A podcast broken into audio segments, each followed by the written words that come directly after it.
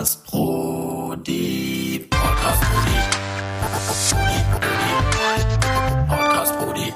Ei gute wie, Joscha Mapparillo. Herzlich willkommen zu Podcast Bodi. Meine Heimatstadt ist unter Synonymen wie Frankfurt, Bankfurt, Manhattan oder Hauptstadt des Verbrechens bekannt. Die Geschichten dahinter spiegeln sich im Frankfurter Soundtrack, der durch Rapper wie Moses Pelham, Azad, Vega, Haftbefehl oder Chill und Abdi in die deutsche Musikgeschichte eingeht. Doch 069 ist nicht nur die Geburtsstätte düsterer Asphaltkrieger. Da FFM sowohl Dorf als auch Weltstadt ist, treffen hier unterschiedlichste soziale Schichten aller Couleur aufeinander, wodurch ein einzigartiger Schmelztiegel entsteht. Das sind doch eigentlich optimale Voraussetzungen für Kulturaustausch, Vernetzung und Entwicklung. Was können wir also tun, um dieses Potenzial zu entfalten? Ich investiere meine Energie in die Kulturförderung, weil ich davon überzeugt bin, dass es sich dabei um einen unverzichtbaren Stützpfeiler einer gesunden Gesellschaft handelt. Wie machen wir Frankfurt wieder zu einer Kulturhochburg? In Podcast Brudi teilen inspirierende und kulturprägende Kreativschaffende ihre Lösungsansätze zu diesen Fragen. Viel Spaß damit. Podcast Brody. Aber wenn du dich mit anderen battlest und äh, dann auch Props bekommst und, und äh, Fame bekommst, dann, Mhm. äh, dann äh, bist du anders motiviert, dann fängst du an, das zu leben. So, dann ist das äh, all day, every day. So. Und wenn du all day, every day Hip-Hop machst, dann findest du dich gleich mit anderen Leuten, die das auch so leben und so entsteht dann so ein, so ein Community-Ding. Ne? Also das entsteht ja nicht, weil du denselben Sound nur gehört hast. Als Justus Becker aka Core mit zwölf Jahren anfängt zu sprayen, ist Graffiti noch extrem verachtet. Eines Tages von der eigenen Kunst zu leben, ist undenkbar. Doch mittlerweile schmücken seine Werke Brücken, Haltestellen, Campus, Hochhauswände und Dächer von Frankfurt über Yokohama bis nach Toronto. In Podcast Brüder Nummer 27 sprechen wir über den ästhetischen und gesellschaftskritischen Anspruch hinter seinen Bildern, den Drahtseilakt zwischen Sellout und Keeping It Real und warum Skills allein heute nicht mehr ausreichen für den künstlerischen Wettkampf der Superlative. Podcast Brody. Herzlich willkommen zu Podcast Brudi Nummer 27. Ich freue mich, meinen nächsten Gast begrüßen zu dürfen, Justus Becker aka Core. Hi, Grüß dich, wie geht's dir? ganz gut. Das freut mich, das freut mich. Ähm, das erste Mal von dir gehört habe ich ähm, bei dem Bequem Podcast, den der Bijan gemacht hast. Ähm, ich habe dich danach noch viele weitere Male äh, wahrgenommen. Unter anderem habe ich dich in der Naxos-Halle getroffen, als ich den Stefan Mohr interviewt habe für den Podcast. Die Schuh, Baby Schuh von, äh, ne, B-Schuh von Baby Schuh Entertainment. Äh, ihr Logo hast du gestaltet und eine weitere äh, Person, die in meinem Podcast war und die mit dir schon mal zusammengearbeitet hat, war der Stiepe von äh, Looking Friday. Also äh, du scheinst da vernetzt zu sein in der Frankfurter Hip-Hop-Kultur. Ähm, welche Rolle spielt Hip-Hop in deinem Leben? Ähm, Wenn es eine Rolle spielt, vielleicht spielt es ja gar keine Rolle. Ja, also so ein bisschen bin ich da auch rausgewachsen. Also nicht im, im Schlechten rausgewachsen.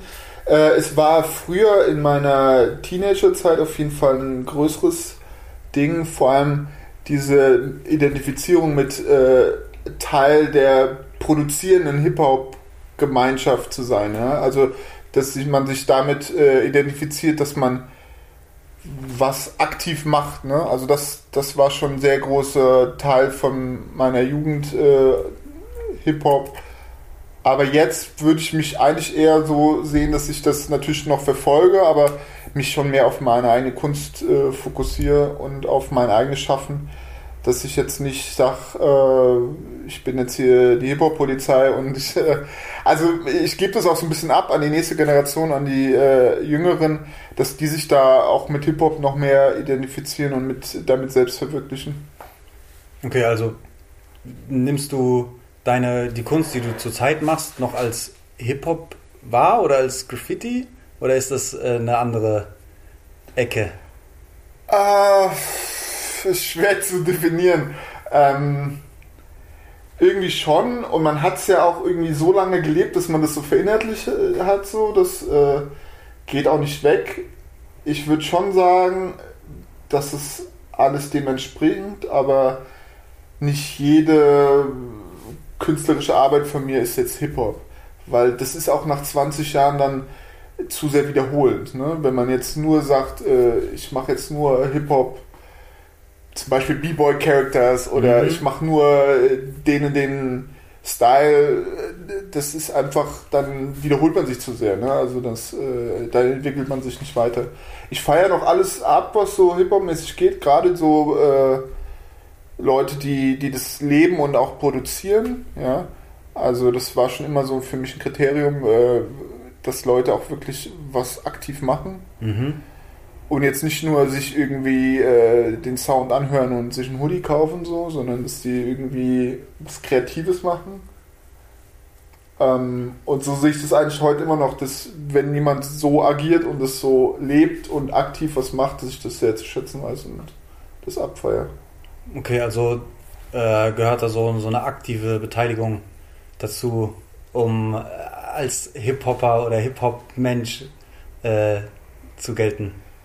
Ja, würde ich schon so sagen. Also, so war das für uns zumindest und ich hoffe, dass es heute auch noch so einen gewissen Stil so hat. Also, es wäre eigentlich schade, wenn es jetzt nur ums Konsumieren geht mhm. und ähm, sondern eher um das aktiv was machen. So, das ist ja irgendwie, wenn du dich damit identifizierst und auch Anerkennung dadurch bekommst, dann musst du ja irgendwas machen. So, du kannst ja, ja keine Anerkennung bekommen fürs Konsumieren. Ich glaube, das ist echt so ein äh, wichtiger Punkt. Äh, wenn du jetzt nur Podcast hörst, aber keine Podcast produzierst oder machst, dann kann dir dafür auch keiner Props geben für Pod Podcast hören so, ne? Ja. Aber wenn du was Cooles auf die Beine stellst, dann kriegst du dafür Anerkennung und das war für uns damals mehr wert wie Geld. So. Das war für uns eigentlich das höchste aller Dinge, das Maß aller Dinge, die Anerkennung von den anderen Schaffenden Hip-Hop-Leuten zu bekommen. Ne? Also die waren in der Regel auch noch mal zwei, drei Jahre älter, mhm. dass man sich auch so beweisen wollte und ähm, da hat man von geträumt, so die Anerkennung zu bekommen, so der Beste zu sein und äh, ja, das war einfach die höchste Motivation und eigentlich habe ich der auch zu verdanken, dass ich so viel der Arbeit reingesteckt habe, also so ehrgeizig war und so. Ne? Also das entflammt ja auch so den Ehrgeiz, dann äh, an sich zu arbeiten, an seinen Skills zu arbeiten, an sich weiterzuentwickeln. Wenn du nur so äh, für sich selber zu Hause Mangas abmalst, äh, dann äh, wo ist da die Motivation? Ne? Aber wenn du dich mit anderen battlest und äh, dann auch Props bekommst und, und äh, Fame bekommst, dann, mhm. Äh, dann bist du anders motiviert, dann fängst du an, das zu leben. So, dann ist das all day, every day. So. Und wenn du all day, every day Hip-Hop machst, dann findest du dich gleich mit anderen Leuten, die das auch so leben und so entsteht dann so ein, so ein Community-Ding. Ne? Also das entsteht ja nicht, weil du denselben Sound nur gehört hast. Das passiert dann nicht. Ne? Aber wenn du das wirklich so... Das ist ein guter Punkt. Das ist ein guter Punkt, weil das ist eben nicht nur einfach, dass du dir ein T-Shirt anziehst und äh, zum, zum selben Konzert gehst und dieselbe CD hörst. Aber wenn du zusammen irgendwas machst, an einem Projekt arbeitest oder so, dann entsteht schon eher so ein Community-Ding. Ja, also das ist ja auch das Schöne dran. Aber ich meine, okay, beim Konzert, wenn du auf selbe Konzert gehst, dann hast du noch mehr einen Vibe gespürt oder irgendwie noch mehr so ein gemeinschaftliches ja. Erlebnis, ne? Als jetzt so nur den Song äh, zu hören. Aber ja, es geht ja um das, das kreative Selbstverwirklichung. Und irgendwo hat das ja damals auch mit Graffiti so angefangen, dass so Kids in, in der Bronx einfach gemerkt haben, ey, wenn ich da oben auf diesen silbernen Zug meinen Namen drauf schreibe, dann fährt er durch die ganze Stadt.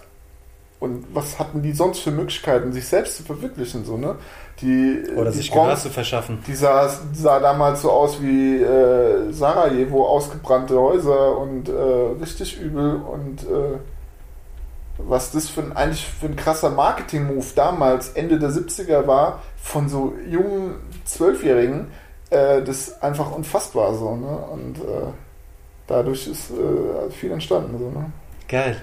Äh, du hast gerade den, den Ehrgeiz und die Competition angesprochen. Ich habe in einem Interview von den zig Interviews, die ich gefunden habe, also wirklich da war irgendwie Frankfurter Rundschau, FAZ, äh, Tagesschau, Fokus, irgendwie gefühlt äh, jedes Blatt, was ich kenne, dabei. Und in einem ähm, habe ich das Zitat gefunden, dass ähm, du äh, dich immer verbessern willst. Ähm, und da habe ich mich gefragt, ob das immer noch so ist. Du immer noch diesen Anspruch hast, immer besser zu werden. Äh, ja, auf jeden Fall. Das ist so, das geht in einen über, es ist eigentlich wie, wie, wie in so ein Spleen, ne? Also wie so, dass man nie zufrieden ist, dass man immer weiter äh, was hinterher rennt, ne? Also du rennst irgendwie äh, einer Perfektion hinterher, du rennst äh, neuen Abenteuern hinterher, also das, das ist ja so viel da drin irgendwie. Ähm, am Anfang ging es darum so, ich will der Beste werden, ich will am besten irgendwas malen können. So, und dann habe ich das erreicht und dann ist erstmal so eine kurze Lehre und dann überlegst du dir, okay, jetzt kannst du das am besten malen, aber vergleichst dich mit anderen, die, der eine malt jetzt doppelt so groß wie du und der andere malt international in zehn verschiedenen Städten. Und dann kriegst du neue, also wie soll ich sagen, neue Ziele, neue Träume und es geht halt immer so weiter, das Spiel. Und was ich aber sagen muss, ist, wenn ich jetzt heute was Krasses mache, ist diese sich drauf ausruhen Zeit, die ist trotzdem noch echt kurz. So, ja. Dass ich so mir auf die Schulter klopfe und sage, geil, äh, das hast du gerissen. Zwei, drei Tage später fühle ich mich eigentlich wieder so, ey, ich muss irgendwas machen und so. Und ähm, das Problem ist aber eigentlich leider geworden, dass, dass man das nicht mehr so aus eigener Kraft sich übertrumpfen kann, so sich übertreffen kann. Und das geht jetzt zum Thema Superlativen. Ja.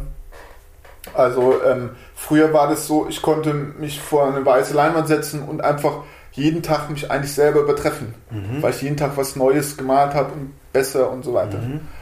Und nach über 25 Jahren ist es nicht mehr so leicht, äh, sich nur an dieser Leinwand zu übertreffen. Das heißt, es geht einfach in diesem ganzen Game nur noch um Superlativen. Mhm. Ja, also wer malt noch ein größeres Hochhaus an? Ja, mhm. Und mittlerweile sind wir bei Hochhausgrößen, weil viele Hochhäuser auch so in die Jahre gekommen sind, dass die modernisiert werden müssen. Und ähm, das ist sowas möglich geworden. War früher auch natürlich nicht möglich, ja, muss man auch dazu mhm. sagen. Und in diesem Konkurrenzkampf, wer macht noch eine krassere Superlative, ist das einfach nicht mehr was, was du sagst, ja, das machst du heute mal. Sondern da gehört so viel Vorarbeit und äh, Networking und Glück auch dazu, ja, das ist äh, schwierig. Oder wenn du sagst, ich mal jetzt jeden Tag in, einer, in, einem anderen Land, so, weißt du, was manche andere Künstler ja machen, äh, das kannst du nicht mehr alleine, weil du so gut malen kannst. So, mhm, ja? Mhm. Sondern das machen die ja auch nicht, weil sie besser malen können, sondern weil sie Management haben und weil sie das und das und das und das an Vorleistungen, an, an Work da reingesteckt haben. Und das ist einfach schwer. Irgendwann flippt es so, dass du nicht mehr das in deinen eigenen Händen hast, so der Beste zu sein, sondern äh, das ist einfach dann ein anderes Game, so sich zu vermarkten, mhm. äh, gemanagt zu werden und so weiter. Und an der Sache habe ich natürlich zu kauen, so, weil bis dahin hatte ich selber in der Hand so ey, ich will der Beste werden, ich, ich battle die anderen. So, ist so ein bisschen so ein Hip-Hop-Ding, ne? So, ich, äh, äh so One-Man-Army-mäßig, mhm. so, ne? Aber mhm. äh, dann über die Jahre wirst du von anderen überholt, die eigentlich nicht besser sind, aber die andere Business-Moves machen, so. Mhm. Und äh, ist wahrscheinlich im Rap-Ding auch so. Irgendwann ist nicht mehr wichtig, ob du jetzt die bessere Line kickst, sondern wie du dich marketingmäßig aufstellst, wie du deine Persona verkaufst und so weiter. Äh, all so Sachen, ne? Und äh, ja. ja in, in, in, der, in der Musik entwickelt es sich auf jeden Fall gerade dahin, dass äh, die Leute viel mehr zusammen an Songs arbeiten. Also da wird es gerade ein bisschen aufgebrochen, was so dieses One-Man-Army-Ding angeht. Äh, dann hat man irgendwie so den Song im Fokus und dann überlegen sich vielleicht fünf Leute, wie kann man diesen Song am geilsten machen. Ja. Und ähm, da wird äh, auf jeden Fall ähm, geht es gerade ein bisschen in die Richtung. Es wird Teamwork, ein bisschen gelockerter. Ja. Mhm. Ähm, ja, also dass man, also man hat immer noch den Drang, so der Beste zu sein, aber so die Realität holt dann halt auch schon ein, dass man so an voll verschiedenen Fronten dafür kämpfen muss. So. Und früher als Jugendlicher war das irgendwie nur diese Skills mit, mit wie gut kann ich malen. Und heute ist es einfach echt so ein, so ein Orga, Management, Networking Ja, Game. ja. Und das ist ja eigentlich nicht das, wo ich der Beste drin geworden bin, so, ne? Sondern das ist ja eigentlich das ist ja andere, eine andere Disziplin so. Und ja, das ist halt, ist halt was anderes, ne? Nächstes Level. Äh, apropos Superlative, das ähm, letzte Projekt, was auf deinem Instagram-Kanal zu finden ist, ist ein äh, Dach im Allerheiligenviertel. Ein riesengroßes Gesicht drauf, super bunt. Ähm, das ist so ein, so ein Flachdach, äh, komplett angemalt. Das nennt sich Remember Love is Bigger Than Money. Ähm, ist das ein so ein Projekt, wo es äh, Orga und Management und was auch immer erfordert hat? Wie, wie ist das zustande gekommen? Ähm, ja, das ist, geht in die richtige Richtung, was du sagst, also Superlative. Ich muss mir große, wilde, abgefahrene Projekte ausdenken und die lang angehen, also dem Hausbesitzer die Idee erzählen, dann wirklich eigene Zeit reinstecken, einen Entwurf zu machen, äh, die Farben alle besorgen. Das, das ganze Projekt ist unbezahlt, das habe ich alles aus eigener Kraft quasi gemacht. Aber nur das bringt mich weiter. Also dadurch, dass ich dieses Dach jetzt gemalt habe, kann ich das jetzt Leuten in Tokio zeigen oder in Kanada und sagen, ey, guck mal Leute, das habe ich gemacht. Weil du willst ja auch nicht mit fremden, äh, äh, mit fremden Arbeiten hausieren gehen. Mhm. Weil wenn du denen jetzt ein Beispiel schicken würdest, so, ey, Ja. guck mal, das würde ich gerne machen. Dann denken die sich, ja, du schickst mir hier ein Beispiel von jemand anders. So. Äh, das heißt, du brauchst erstmal so eine Referenzarbeit, ne? Und ich will neue und verrückte Sachen machen und deswegen so ein Dach anmalen, das hatte ich schon länger vor. Das ist auch nicht mein erstes Dach. Ich habe davor noch ein anderes gemacht. Ja, Ähm, das, auch in Frankfurt? Ja, auch in Frankfurt im Westend habe ich das gemacht. Und ähm, ja, das sind so Sachen, die ich mir ausdenke und wo ich auch äh, Bock drauf habe, mir neue Sachen einfallen zu lassen. Also Aber, äh, machen. also, wie, wie, ja, ich weiß nicht, bist du mit dem Flugzeug oder mit dem Hubschrauber über Frankfurt geflogen, hast du geguckt, ah, welche Dächer sind noch unbemalt? Wie, also, wie, wie, Nee. kommt das, wie kommt das zusammen? Ähm, in der Regel habe ich dann vorher mit dem Hausbesitzer oder Bekannten von den Hausbesitzern habe ich in irgendeiner Art Kontakt. Was hier mit dem Dach? Ähm, das hier habe ich noch nicht angefragt, ne? Da ist ja, dass der Besitzer da so ein bisschen konservativ ist, äh, habe ich, äh, aber ich habe jetzt durch dieses Dach verschiedene Möglichkeiten, andere Dächer anzumalen. Das ist schon, das macht sich schon bezahlt. Die Arbeit, die man da in so ein freies Projekt reinsteckt und gerade Aha. wenn man was Neues und was Aufregendes macht, das macht sich für mich als Referenz für, also für den Sprung fürs nächste Projekt macht sich bezahlt. Und das ist mir auch wichtiger, ob das jetzt 100 oder 200 Likes, 300 Likes auf Insta bekommt, sondern eher, dass ich eine Referenz habe, die mir wieder die nächste Tür öffnet. Mhm. So, so tick ich einfach. Und äh, das hat in dem Fall auch so schon funktioniert. Geil. Ähm, dann bist du da auf diesem Dach, hast einen Blick auf Frankfurt, den wahrscheinlich die wenigsten genießen dürfen. ähm, ich nehme an, dass sich deine anderen Werke auch an ganz andere äh, Orte in Frankfurt gebracht hat, wo jetzt ein Normalo, der einfach äh, von der Arbeit nach Hause läuft und äh, andersherum ähm, nicht sieht, ähm, hat so das ganze Malen, dein Blick und deine Wahrnehmung von der Stadt verändert? Weil du kriegst andere Perspektiven als ich zum Beispiel. Äh, ah, aber ich also ich finde irgendwie, meine Perspektiven haben sich am meisten durchs Reisen verändert. Okay. Ja.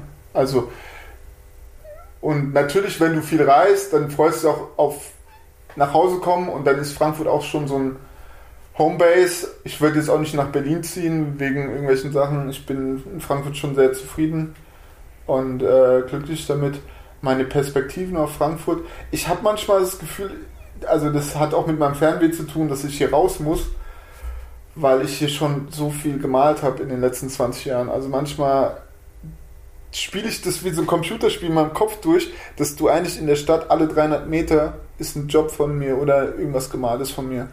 Ah, Und ähm, so könntest du einmal durch Frankfurt durchlaufen und alle 200, 300 Meter ist von mir was gemalt ist. Das ist nicht so sichtbar, weil das ja auch teilweise drin ist und manches ist 20 Jahre her. Aber so in meinem Kopf könnte ich auf der Karte so alle äh, 200 Meter einen Punkt machen und einmal so durch Frankfurt durch, weil ich 20 Jahre lang diese Stadt vollgemalt habe. So. Boah, du müsstest dich mal mit einem Und- Taxifahrer unterhalten und gucken, wer dich dann besser kennt. Und ähm, ja, das klingt aber so angebermäßig. Das spiele ich auch immer nur in meinem Kopf durch.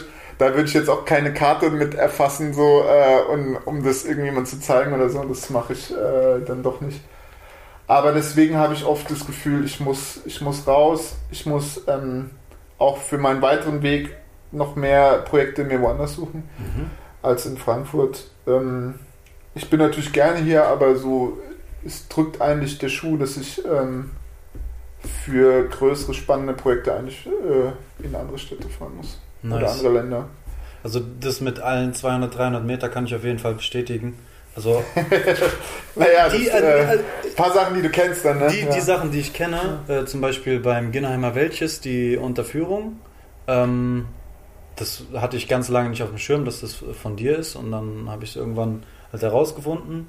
Ähm, und ich muss dann selber meistens so überlegen, was ist denn als nächstes dann da? Wahrscheinlich die Eschesheimer. Was habe ich auf der Eschesheimer gemalt und so weiter. Aber Mhm. Mir fällt dann irgendwas ein. So. Also es ist wirklich äh, erschreckend so, dass ich alle 200 Meter ein Bild gemalt habe. Ähm, ja. Aber hat sich das, war, war so All-City-mäßig dein, dein, dein Game Nee, oder nee, hat sich das nicht, ergeben? gar nicht. Das ist ja auch irgendwie über die Jahre dann so ein, so ein äh, ja, wie soll ich sagen, so ein Jobding geworden. Ne? Also ähm, mein Traum war es, dann irgendwie das als Beruf zu machen. Und als ich das dann zum Beruf gemacht habe, hat man dann so eine Lehre und dann suchst du neue, neue Träume. Ne? Und das, äh, ich habe schon gemerkt, dass dieses Auftragsmalen, dass es für mich gut funktioniert, weil ich kann mit Leuten gut und ich kann auch viele der Wünsche gut umsetzen. Ne? Also jemand, der jetzt nur Graffiti-Buchstaben malt, der hat natürlich ein Problem, so viele Aufträge zu malen. Aber es ist über die Jahre dann auch nicht das Erfüllende, dass ich sage, oh, das ist das Geilste der Welt und das will ich bis mein Lebensende machen. Ich würde natürlich gerne noch mehr freie Kunstprojekte machen, noch mehr reisen, noch, noch mehr kreative Sachen machen, weil oft sind äh, die Jobs, die ich mache, auch viel, ich sag mal, kreative Dienstleistung, Handwerk. So, ne? Mhm. Also jetzt gerade male ich Büros an und ist jetzt nicht, also es ist ein Money-Job, so irgendwie muss ich auch ganz ehrlich sein, nicht und jetzt so schön reden. Und deswegen sind mir so, so Projekte wie dieses Dach halt so wichtig, dass ich da auch ein paar Mal im Jahr auch zeige, so, ey, mir fallen noch, nach, auch nach 20 Jahren noch neue Dinge ein. Und äh, ich will weiter kreative, wilde, neue, bunte Sachen machen und nicht aus so einem Ich muss Geld verdienen, Trott so äh, eigentlich vor mich her dümpeln. Und vor allem, ich gucke mir auch viele andere Künstler an und dann ist es natürlich auch noch mehr wieder ähnlich wie damals in der Jugend so der Druck, so, ey, ich will auch, so, ich will auch.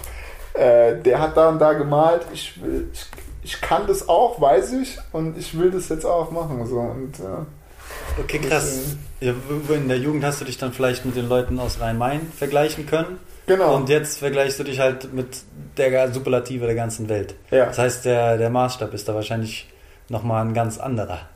Ja, aber, aber das, das Verrückte ist ja, also damals war, war das so, okay, das kann ich erreichen, weil, äh, weil es sind nur die Skills und, und wenn ich noch drei Jahre brauche, ich fange heute an zu üben. so, ja, also, 1000 Stunden ja, ich. ich, ich schaff das so, ey, so, ich äh, battle mich, ja, aber heute ist halt so eher dieses, ähm, dass man gleich so ein bisschen, äh, nicht sagen frustriert ist, aber so ein bisschen äh, verunsichert ist, weil du natürlich jetzt nicht sagen kannst, ja, ich gebe morgen alles auf, was ich habe, äh, Job, Familie äh, und so weiter und mach nur noch das, um diese Superlative oder dieses Mhm.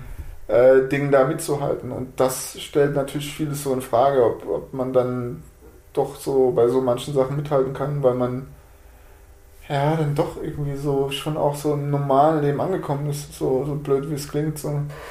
Ja. Alright. Nächste Frage. Toronto. Superlative.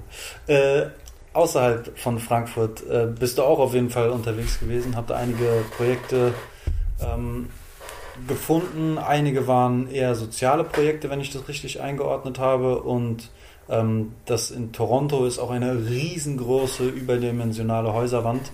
Ähm, wegen der Städtefreundschaft zwischen Frankfurt und äh, Toronto. So las es sich dort. Ähm, wie ist das Projekt zustande gekommen? Ja, genau. Also Toronto war mega, war eins der besten Projekte in den letzten Jahren, muss ich schon so sagen. Ähm, ich habe schon viel für diese Städte, Städtepartnerschaften äh, hier Frankfurt und andere Städte gemacht. Früher, so vor 15, 20 Jahren, wurde halt so der äh, Violinspieler äh, in die andere Stadt geschickt, der hat dann ein Konzert gegeben und jetzt wird halt gerne äh, Street Art irgendwie ausgetauscht. Also ein Künstler kommt hierher, ein anderer, also ich fahre dann dorthin. Bisschen Poster Child für die Stadt Frankfurt, Mhm. aber Frankfurt zu representen ist halt auch irgendwie cool, ist auch eine Ehre, finde ich auch irgendwie anspruchsvoll. Und ich war jetzt da auch schon in Japan, China und äh, halt auch Kanada. Äh, Mache ich gerne so Projekte. Äh, und ich empfange halt dann auch gerne die Leute hier in der Mhm. Stadt Mhm. und bin dann halt auch so dieses Gastgeber sein, finde ich dann halt auch cool. Ne? Also nicht nur so, ich komme da hin und ihr müsst mir jetzt mich hier, the Big Artist und roten Teppich ausrollen und ich bin hier der, sondern dass man auch dann sagt, ey, okay, die, die mich dort willkommen geheißen haben, die heiße ich auch hier willkommen und zeig denen meine Stadt Mhm. und ähm, helft denen hier, assistiere denen hier ne, äh, beim Malen und äh, also der Künstler aus Kanada war jetzt auch hier gewesen, Mhm. letzten Herbst und ähm, Hat er hier auch was gemalt? wir haben die Messestation angemalt, ähm, ziemlich groß. Nice. Unten direkt an der, an der, am Gleis. Und das heißt, wir mussten noch nachts arbeiten und riesen Gerüste hinstellen und immer wieder abbauen und dann gleich, Wow. gleich kommt die erste Bahn wieder und so. Oh shit. Ähm, aber es ist geil und das ist halt auch, das ist so ein positiver Austausch und äh, den würde ich auch nicht missen wollen. Ne? Und das, Mhm. das macht's cool, aber man kann dieses leider nicht überall so einbauen. Ne? Also ich kann jetzt nicht bei jedem Job sagen, oh, da fliege ich einen aus Kanada ein und äh, Mhm. manage das alle, alles, weil es gibt meistens einen Job nicht her oder es wäre zu viel Orga, Mhm. die, die dann nur ich äh, machen müsste mit wenig Zeit. Ähm, aber deswegen äh, super, so, so Austauschprojekte sind echt toll. Geil. Ähm, ist das Gefühl ein anderes, wenn du in Toronto oder in Japan äh, eine Wand anmalst, als wie wenn du hier in Deutschland eine Wand anmalst? Ja, ein bisschen schon. Also kann man ja nicht ver verleihen, dass man da so ein bisschen mehr Nervenkitzel hat. Und ähm, das ist einfach dieses einfach positive Gefühl vom Reisen. Und das kannst du dann nochmal toppen, indem du da malst und ganz andere Leute kennenlernst, ganz andere Ecken siehst. So. Ähm, das ist einfach für mich persönlich das Beste, was ich äh, kenne, mache, erlebt, erleben durfte. Ähm, und ich muss sagen, desto exotischer das Land ist, desto mehr hat mich das den Menschen näher gebracht und desto mehr habe ich da auch so für mich persönlich was mitgenommen. Mhm. Und da würde ich jetzt gar nicht mal sagen, so wieder diese Superlative, so, ey, in Toronto war es die mega Wand. Aber wenn ich jetzt zum Beispiel in Sri Lanka irgendwelchen Einheimischen äh, das Haus angemalt habe und die mir dann irgendwelche äh, kleinen Sachen schenken, weil sie ja eigentlich sonst gar nichts besitzen und nur in so einer kleinen Hütte wohnen. Äh, aber man ist diesen Menschen begegnet und die hättest du sonst so nie kennengelernt. Äh, das gibt einem einfach so viel Positivity, also das ist so gut für die Seele, also das schwer zu beschreiben, so, ne, das äh, mag ich auch oft gar nicht so beschreiben, weil es dann so angeberisch klingt, so, ey, ich hab da, ich da toll, irgendwas Tolles gemacht. Das ist ja auch so wie, ich setze meine Kunst gerne für soziale Sachen ein, aber dann dieses drüber reden macht es mir fast schon wieder kaputt, so, ne. Mhm. Aber das, äh, zurück zum Reisen und Reisen und Malen, das ist einfach meine größte, größte Leidenschaft, eigentlich. Also es ist anders, es ist aufregender. Ähm, ich habe mich nämlich gefragt, ob dann vielleicht die Passanten anders reagieren, weil Graffiti dort in der Mitte der Gesellschaft noch nicht so angekommen ist, äh, dass die dann vielleicht irgendwie äh, neugieriger sind oder, ähm, wie soll ich sagen, vielleicht ähm, das mit so ein bisschen Argwohn betrachten oder so. Nee, das ist eigentlich, eigentlich ist es überall in der Gesellschaft angekommen, Mhm. Durch dieses figürliche Malen. Ja. Mhm. Also wo wir, wo ich mit Graffiti angefangen habe, hat jeder Graffiti gehasst. Und, und nur wir Kids fanden es geil und deswegen haben wir es nur für uns gemacht. Und das ist ja auch eine geile Nummer, wenn du was nur für dich selber machst. So. Ähm, jetzt in den Ländern ist man dann natürlich auch manchmal so ein Exot. Ne? Also wenn du in Asien irgendwo stehst und malst, dann äh, bist du so ein Riese, der weiße Riese, äh, europäischer Riese, der da rumsteht und malt. Ähm, ja, also die Reaktion ist halt auch aufregend, aber man bekommt so viel positive Vibes von den Leuten, Mhm. äh, weil in vielen Ländern äh, kennen die das nur, dass der weiße Tourist vorbeikommt und der gibt mal ein Bier aus. Mhm. Aber wenn du dich hinstellst in der Hitze und du malst von den Leuten da die Häuser an und die denken so, wow, das, das kennen wir ja gar nicht so und dann, äh, ist, ist, dann bekommt man da so eine, wird man so wertgeschätzt und äh, liebgewonnen und dann äh, lernt man da alle Leute kennen und dann ist es schon äh, eine ganz andere Story so. Ja. Also Geil. da habe ich auch wundervolle Erfahrungen gemacht. Also es sind ab, eigentlich dann aber doch mehr so Reiseerfahrungen. Ne? Also ich ist halt so eine Kombi so. Ne? Also ich kann gar nicht jetzt sagen, ey, das ist jetzt nur alles wegen Malen so, Mhm. aber ich würde schon jedem Menschen empfehlen, so, ich meine jetzt gerade zu der Zeit blöd zu sagen, aber so viel Reisen äh, wie möglich, weil das einen doch bereichert. Ne? Nice. Ich habe mal ein halbes Jahr in Holland gewohnt und ähm, war dann für eine Zeit lang dort. Immer wieder gependelt, aber für einen längeren Zeitraum einfach dort. Und dann bin ich wieder zurückgekommen nach Frankfurt und war so, oh, hallo, hallo zu Hause, hallo Skyline, mm, Döner, oh, Pizza. Äh, weil es in Holland zum Beispiel nicht so geiles Essen gibt und auf jeden Fall keine Frankfurter Skyline. Ähm, und da, dadurch, dass ich es eine Zeit lang nicht hatte, ist mir wieder bewusst geworden, was ich eigentlich an der Stadt mag, weil es passiert schnell, äh, dass man die Stadt über hat. Mhm. Weil man, man ist ja irgendwann satt. Wie Mhm. du gesagt hast, wenn da jede 200 Meter dein Bild ist oder was. Ja, es ist ein bisschen, es hat so wie, wie durchgespielt, ne? ja. Und jetzt habe ich zum Beispiel für, für diesen Sommer auch große Projekte in der Stadt, Mhm.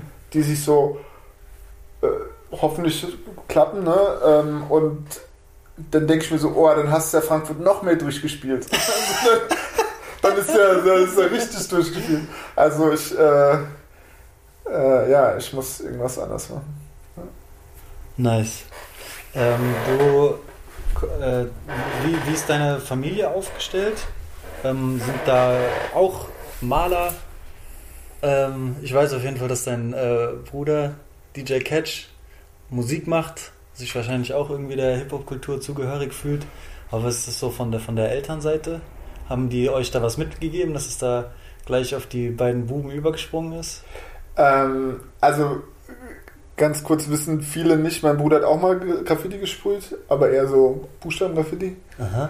Und ähm, er hat aber im Vergleich zu mir weniger Ärger bekommen mit den Eltern. äh, das habe ich quasi für ihn schon so durchgeboxt, durchgekämpft. Bist du älter oder jünger? Äh, ich bin älter und wir haben noch einen älteren Bruder. Der macht auch so ein bisschen Musik, ist aber auch so eher Reise und äh, Fotografie. Mhm. Also wir haben äh,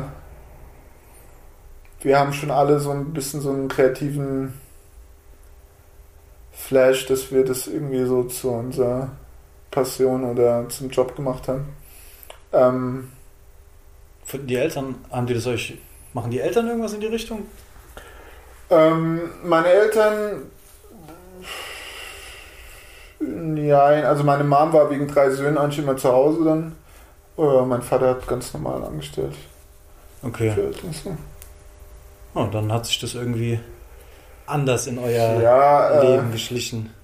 ich glaube eigentlich eher, dass wir uns so gegenseitig inspiriert haben, das dann doch so zum Job zu machen, ne? Mhm. Also an sich zu glauben und das so durchzuziehen, weißt du? Also weil irgendwie ist ja jeder in seiner Entwicklung dann mal kreativ, aber so das wirklich zu sagen, so ich mache das jetzt so, ist so was anderes, weißt du? Hattet ihr irgendwie so eine eine Entwicklung, die so ein bisschen parallel gelaufen ist, dass ihr so, keine Ahnung, so ein paar Ja, Level mein älterer Bruder ist ja schon fünf Jahre älter, aber ähm, mein kleinerer Bruder und ich, wir waren schon sehr so äh, ähnliche Freundeskreis, ähnliche Hip-Hop-Erfahrung, äh, Entwicklung, ne? Und ähm, dadurch, dass mein Bruder, Bruder immer noch, äh, noch jünger war, hat er noch mehr Ehrgeiz gehabt und äh, hat dann noch mehr, noch mehr Gas gegeben und äh, ja. Hat dann auch äh, eigentlich relativ früh dann auch mit DJing und, und Musik angefangen. Hm, Würdest du sagen, dass er einen direkten Einfluss auf deine äh, künstlerische Entwicklung hatte? Hat er dir vielleicht Ähm. Feedback gegeben? Hat er dich bestärkt? Oder hat er gesagt, äh, das lieber mal nicht mehr machen? Probier es doch mal mit diesen riesen Gesichtern. Das ist toll, gut. Nee, eigentlich, ähm, also ich habe durch ihn sehr viel äh, Grafik auch gemacht, weil er halt als DJ und als Musik äh, dann auch Grafik brauchte und hat da quasi auf mich zugegriffen und habe äh, ich viel Grafik gemacht. Dann habe ich halt auch für andere Musiker, Cool Savage und andere äh, die Grafik gemacht und ähm, das hat schon auch ein das war dann wieder sehr viel Hip-Hop-Szene, ne? Also das war dann wieder so, wo ich eigentlich schon so verträumt mit meiner eigenen Kunst beschäftigt war, hat dann so mein Bruder mich eigentlich immer wieder in diese Hip-Hop-Szene wieder mit reingezogen, so. So, weil es da irgendwie Bedarf gab. So, ey, kannst du jemanden ein T-Shirt sprühen mit Airbrush drauf oder kannst mal hier die Grafik machen oder so Sachen. Also, ähm, gab es immer so, so Querverbindungen, ne? Also zwischen Musik und äh, Kunst und Grafik und so. Die Schuh hat mir eine Anekdote erzählt über diese Airbrush-T-Shirts, dass die so beliebt waren und dass jeder welche haben wollte und dass es dir irgendwann zu viel geworden ist und du leider die äh, äh, Leine ziehen musstest. Ja, das ging, das ging sehr witzig los. Ich habe ich hab eigentlich mit Airbrush angefangen, um, um noch realistischer sprühen zu können, weil das damals mit den Sprühdosen noch gar nicht so, so leicht war. Ja. Das war so mein, mein Ding. Also dann war ich quasi am, am Experimentieren. Ich war so 16, 17, irgendwas so, keine Ahnung, den Dreh. Und äh, ich habe also quasi die ganze Zeit geairbrushed und so fotoreal was gemalt. Und auf einmal kam so auf Viva damals dann so das Missy Elliott Video, wo die halt so eine Alia-Jacke anhat, so eine Jeansjacke, so eine Alia-Jacke. Und, und ich habe eigentlich gar nicht so drüber nachgedacht so und habe gesagt, ja, das ist geil, das mache mach ich mir auch so. Ne? Also fand jetzt auch Alia echt äh, hübsch und es war auch so die, dieses typische Ding, ey, ich kann die auch so malen. So, ne? Ich habe das so in dem Musikvideo gesehen und dann, das war so richtig so getriggert, so, ey, ich, Das kann ich auch. das kann ich auch so. Und dann habe ich mir so eine Alia-Jacke gemalt und bin damit wirklich in den Club gegangen, in den Hip-Hop-Club und ey, die sind alle durchgedreht wegen dieser Jacke ähm, und äh, haben so an mir gezerrt, als ob ich so Justin, Justin Bieber bin und haben mir so ihre Nummern zugesteckt, so Zettelchen mit ihren Nummern. Irgendwelche Girls, weil die halt auch so eine Jacke haben wollten. So, ne? Also es war richtig äh, crazy und dann ging es halt los, dass ich hier für D-Flame und äh, Savage und alle möglichen so Airbrush-Sachen malen musste und also als Aufträge mal gemalt habe. Ja, und dann irgendwann hieß es so, ja, kannst auch ein Business draus machen, aber ich war, also ganz ehrlich, aus heutiger Sicht war ich damals gar nicht so ready für irgendein Business, so. Mit so E-Mails bekommen und dann Bestellungen und jemand, jemand will dann äh, ein Shirt haben und dann mit Airbrush gemalt und das schickst du dem dann. Und ey, das klingt heute so, so witzig, weil heute ist es so das Normalste der Welt, dass dir jemand so E-Mail schreibt und du mal kurz so zack, zack auf dem Handy beantwortest. Damals, das war ja, keine Ahnung, Anfang 2000 so, äh, also quasi vor 20 Jahren, da war das noch so, ja, die E-Mails, die schreibst du nur am Computer und äh, wenn du dann zehn Stück reinkriegst, dann ist, überfordert dich das gleich, weil du musst zehn, zehn E-Mails beantworten. Das ist heute, heute ein Witz so, ne? Und ähm, dann kam es aber auch ziemlich schnell, dass, dass das andere Jungs als Geschäftsding gesehen haben.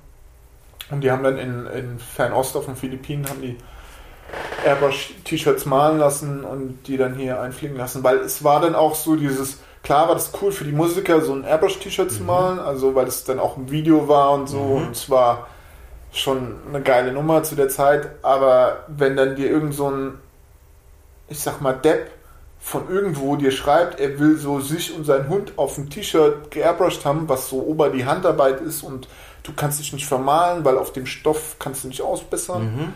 Das heißt, du bist so richtig so am Schwitzen, dass du das geil hinkriegst.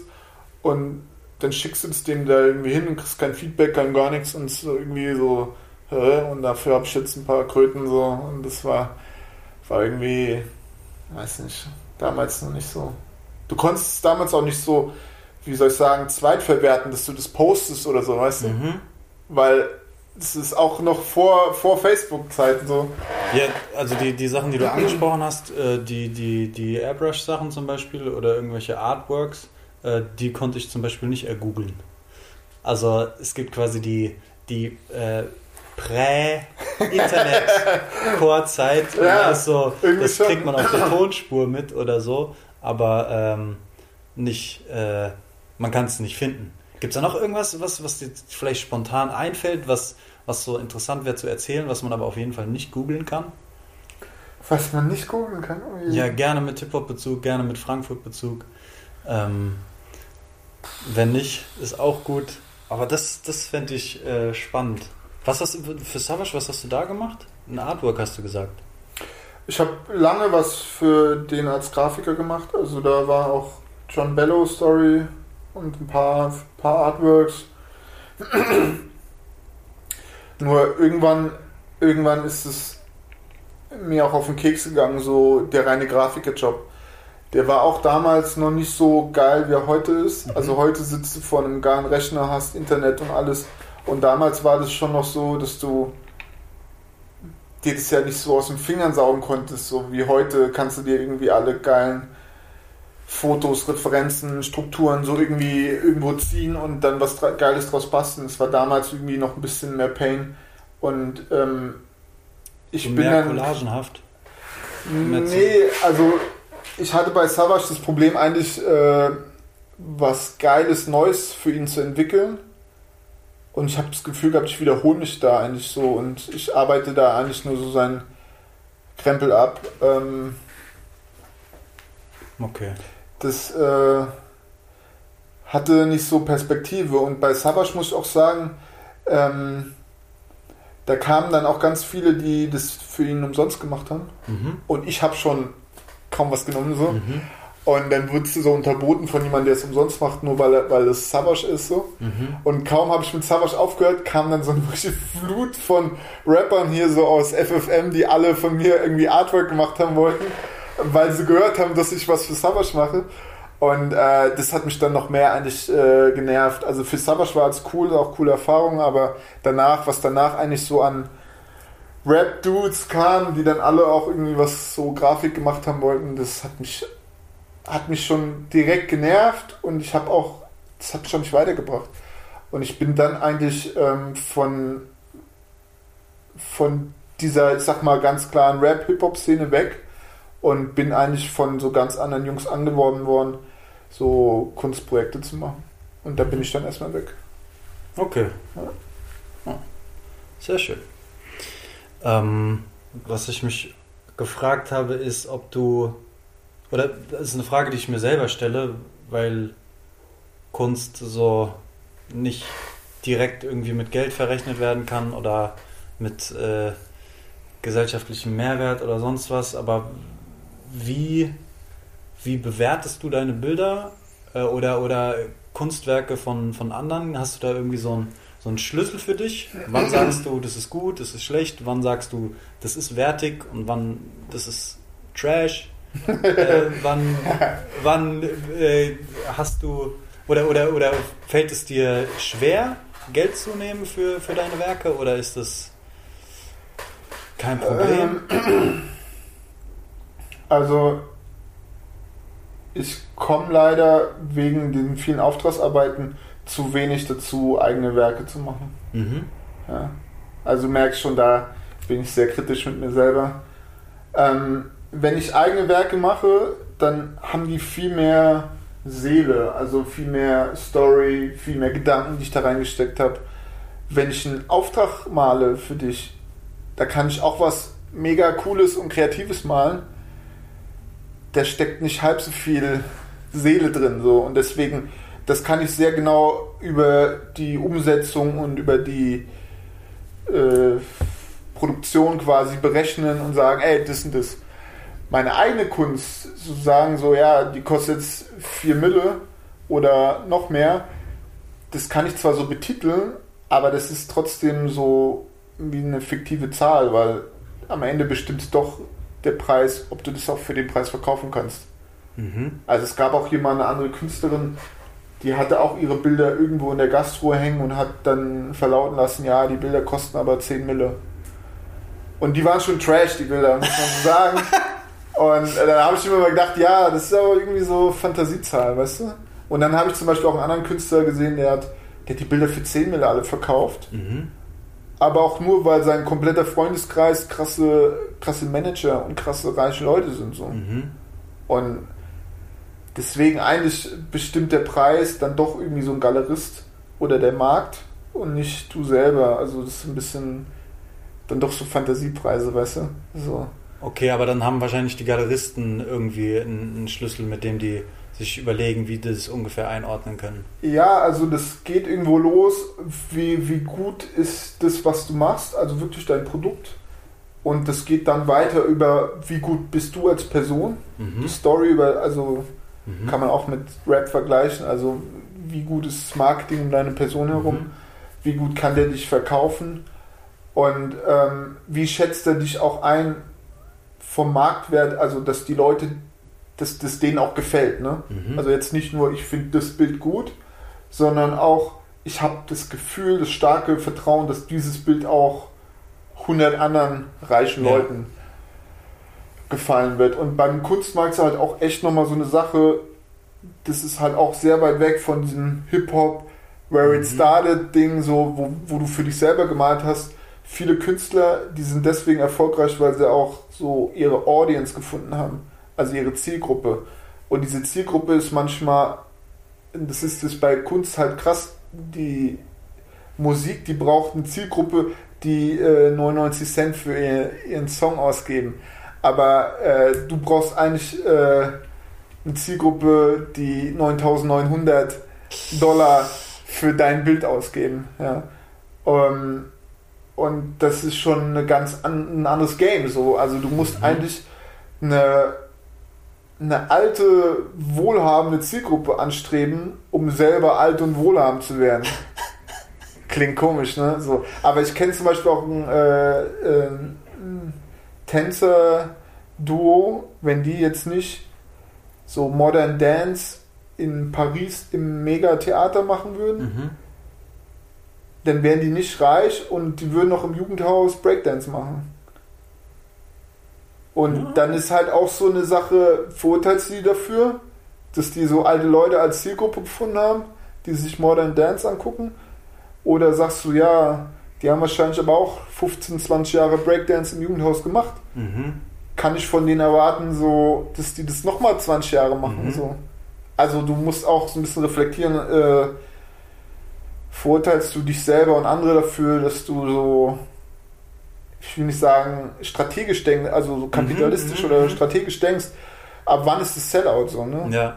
So, ey, ich mache nur meine eigene Kunst. Ja, aber du hast doch dran, dran gedacht, dass es irgendwelche Leute kaufen wollen, weißt du, so.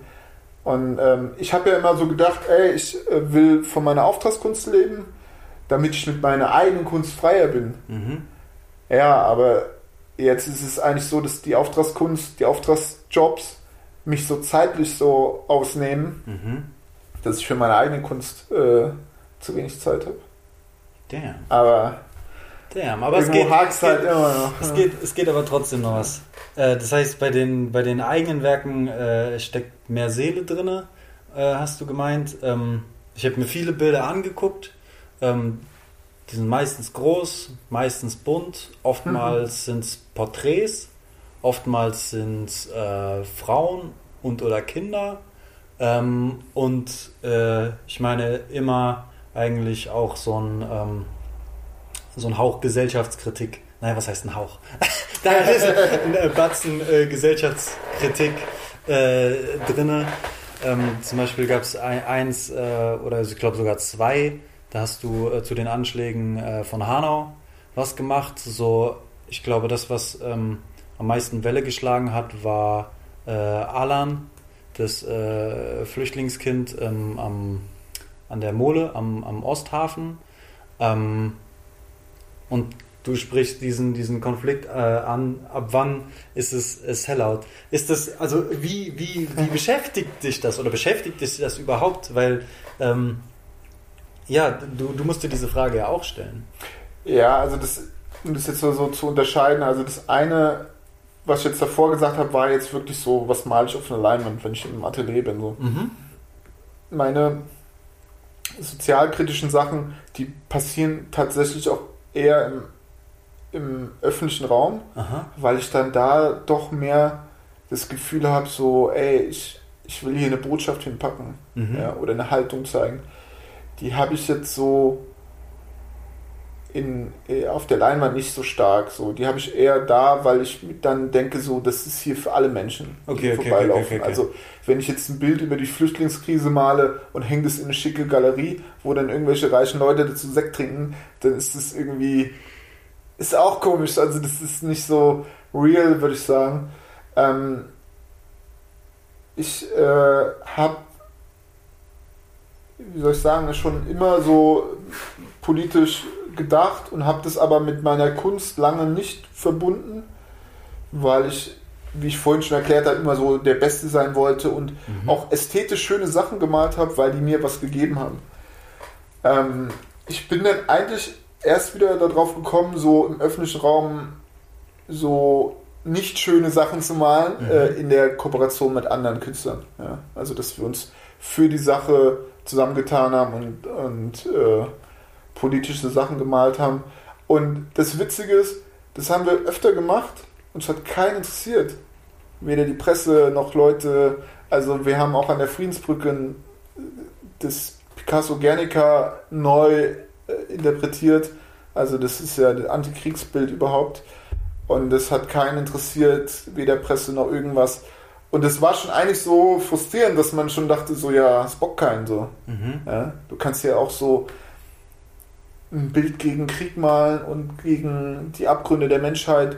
Und die Leute laufen dran vorbei, die fotografieren sich sogar vor. Mhm. So richtig so kopflos. Da war es schon so richtig, da war ich schon so, oh mein Gott, so, äh, was ist los mit der Welt? Und dann haben wir natürlich ähm, trotzdem weitergemacht und als wir dann Aylan Kurdi gemalt haben, das war dann schon sehr Zeitgeist. Also das hat äh, natürlich voll den Punkt getroffen. Ähm, aber ich finde es trotzdem immer noch traurig und mein Sohn ist jetzt fast genauso alt wie der, als der getrunken, ertrunken ist. Deswegen ist es für mich immer noch heftig oder wieder heftig. Und ich mag gar nicht so, oh, guck mal, damit habe ich so weltweit Fame bekommen, weil es eigentlich viel zu traurig ist. ne? Aber ich würde es auch wieder machen. Ich halte mein Gesicht auch in die Kamera und zeige der Haltung. Für mich ist es noch nicht mal so politisch, sondern eher so Zivilcourage, Mhm. wenn ich so Sachen mache. Und ich mache die auch gerne mit anderen zusammen, weil da geht es nicht um mich. Mhm. Also da male ich mit fünf anderen Homies, Kumpels und da tun wir uns einfach zusammen für die Sache und dann ist es äh, und das ist auch, glaube ich, der Grund für den Erfolg dann auch, weil man dann nicht, äh, das ist die Justus Becker Show und kommt alle her, guckt, was habe ich für ein tolles Bild gemalt, sondern ey, das, das Bild ist wichtiger als ich als Person, die Botschaft ist wichtiger Mhm. und eine klare Haltung zeigen und ähm, zum Beispiel haben wir haben es ja dann ausbessern müssen, weil er reingeschmiert worden ist. Und dann haben ganz viele Frankfurter haben so Geld gespendet, dass wir das ausbessern können. Und die Stadt Frankfurt hat gesagt, ja, das, oder die Leute haben gesagt, das ist ein Frankfurter Kunstwerk. Und das hat mich krass stolz gemacht, so auf diese Stadt, so. Und dass hier noch so vernünftige Leute leben, die die Botschaft verstanden haben, die, die Empathie haben, die für, für so Sachen einstehen und sagen, das ist unser Kunstwerk, so. Ja Mhm. fand ich mega und äh, hat mich stolz gemacht. Und andere sind so stolz auf die Eintracht oder auf die Skyline und ich bin halt stolz, dass so hier auch noch so Leute leben und dass wir hier so äh, Multikulti zusammenleben und irgendwie noch hier coole Leute gibt, weil, ich- wie ich vorhin gesagt habe, habe ich davor ja auch schon andere Sachen erlebt, dass das Leute einfach gar nicht gebockt hat Ja. und das war dann schon wieder sehr positiv. Ja, krass. Ähm, Also, ich finde es immer sehr, sehr schwierig, so Themen anzusprechen. Ich persönlich brauche immer einen Bezug zu irgendeinem Thema, dass ich irgendwie mich dazu äh, äh, berufen fühle, da irgendwie ähm, was zu sagen zu können. So, ich habe mir die Hip-Hop-Kultur geschnappt und renne jetzt rum und bin der Hip-Hop-Aktivist. Äh, ich, ich doch gut? ja, so man kriegt, äh, also so wie, wie ich die Hip-Hop-Kultur begreife, kriegt man da auch sehr viel äh, rein. Also ich glaube, dass es ein Tool ist, äh, was, was sehr viele Leute ähm, irgendwie selbst ermächtigen kann.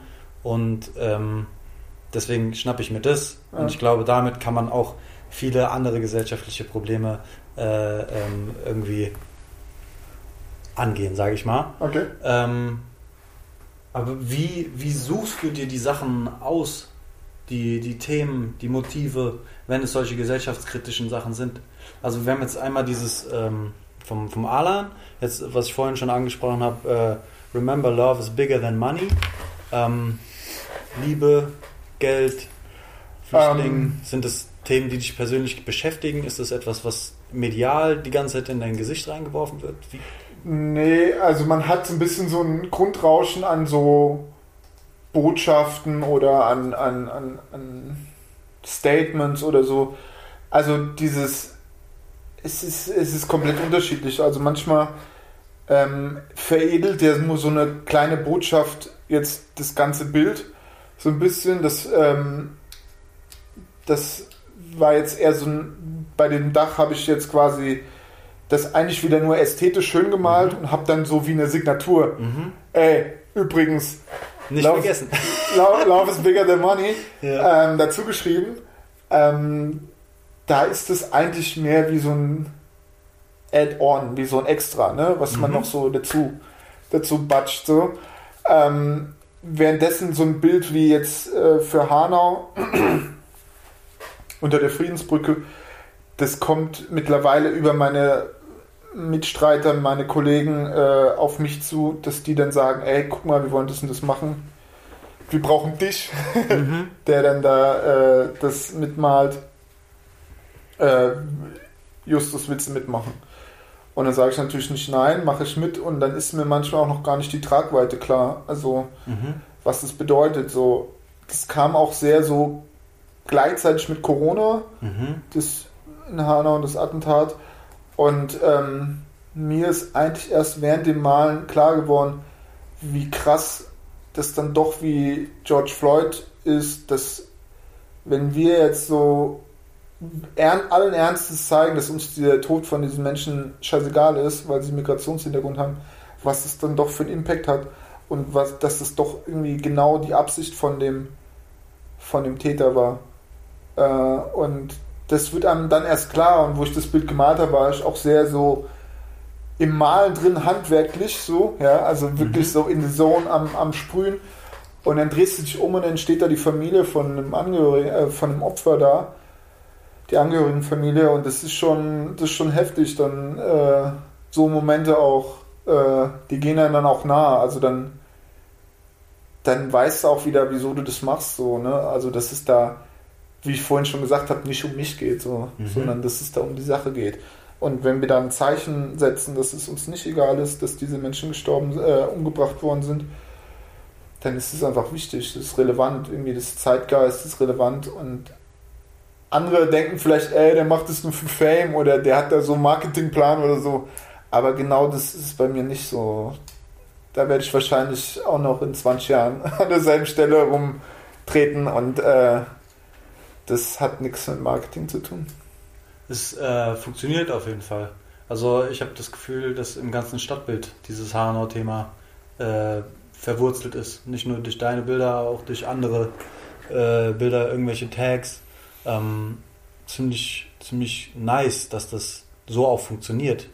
Also dass das so stark durch das Mitwirken von anderen Menschen eben im Alltag äh, gehalten wird, im Bewusstsein gehalten wird. Das finde ich schon ziemlich äh, Ja, es, ich finde es wichtig, dass man da auch so, also was, was machen halt, ne? Also das ist ja oft dann Bequemlichkeit, dass man dann einfach sagt, ja, es ist fürchterlich, aber man macht nichts und äh, das darf es einfach nicht sein, ne? Deswegen, Mhm. Also aus einer Bequemlichkeit raus ist irgendwie, jeder denkt sich, ja, der andere soll mal was machen und dann macht man nichts. Ne? I see. Ähm, was ich mich auch gefragt habe, gab es schon mal Jobs, die du aus moralischen Gründen abgelehnt hast? ja, auf jeden Fall. Äh, Gab es auf jeden Fall. Was wäre da so ein Grund? Sind es die Motive? Ist es vielleicht ein Ort? Ist es die Person? Was, was können so moralische Gründe sein? dass Das du Jobs sind nicht eigentlich annimmst? eher, eher Firmen, wo du dir denkst, oh nee, also das äh, geht gar nicht. Ähm, Motive hatte ich erst ein oder zweimal, da war mir das zu unheimlich. Also wenn ich für irgendeinen erwachsenen Mann äh, nackte Kinder malen soll, dann, äh, dann bin ich da raus. Also da, da, da hast du gar keine Fragen mehr. Mhm. Äh, oder irgendwie so ein, ich glaub, so ein Hitlerbild war das sogar. What? Ja, aber das war auch so ein komisches, wo du nicht wusstest, so ist das jetzt so Verarschung oder meint er das echt so? Und ähm, es gibt echt wirklich ganz schräge Leute, die irgendeine schräge Scheiße gemalt haben wollen. Mhm. Und da gibt es natürlich Sachen, wo ich keinen Bock mehr drauf. Ich habe auch keinen Bock mehr bei Leuten irgendwie das Schlafzimmer anzusprühen. Mhm. Wenn die irgendwie denken, das wäre cool, wenn da der Künstler vorbeikommt und das Schlafzimmer ansprüht. Dann sage ich den Leuten, nee, ist nicht, äh, könnt gerne Leinwand kaufen. Ich Ja, male ich auch ja, Sachen auf ja. die Leinwand, aber ich muss nicht mehr bei euch irgendwie im Schlafzimmer rum, rumkrabbeln und da irgendwo äh, die hinterletzte Ecke von der Wand ansprühen. So, das habe ich keinen Bock mehr. Fair. Ähm, mit Blick auf die Uhr, wir sind fast durch. Ähm, was hast du in nächster Zeit geplant? Gibt es da schon irgendwelche Sneak Peeks? Ähm, irgendwelche Projekte, die du anteasern kannst? Irgendwelche persönlichen Entwicklungsmoves, die du äh, gerade vollziehst oder vollziehen möchtest? Boah, schwer. Also ich habe echt viele spannende Projekte doch in Aussicht. Mhm. Aber gerade in diesen unsicheren Zeiten Mhm. ist halt echt, desto größer das Projekt ist, desto weniger ist es spruchreif. So. Also desto weniger kannst du sagen, ja, klappt auf jeden Fall. So. Mhm. Ähm, ich hoffe, dass ich diesen Sommer noch ein paar große Projekte auch in Frankfurt noch mache. Außerhalb von Frankfurt zu planen ist momentan auch echt schwierig, Corona-bedingt. Ähm, ich möchte viele neue Sachen machen, auch im Bereich Augmented Reality. Das habe ich jetzt auch schon ein paar gemacht, also dass meine Bilder durchs Handy anfangen sich zu bewegen und so. Geil. Ähm, also ein bisschen Crossover-Sachen zwischen digital und äh, analog. Mhm. Das will ich noch weiter ausarbeiten. Und ähm, ja, ich versuche immer mir neue Sachen einfallen zu lassen und äh, auch Superlativen oder irgendwelche crazy Sachen.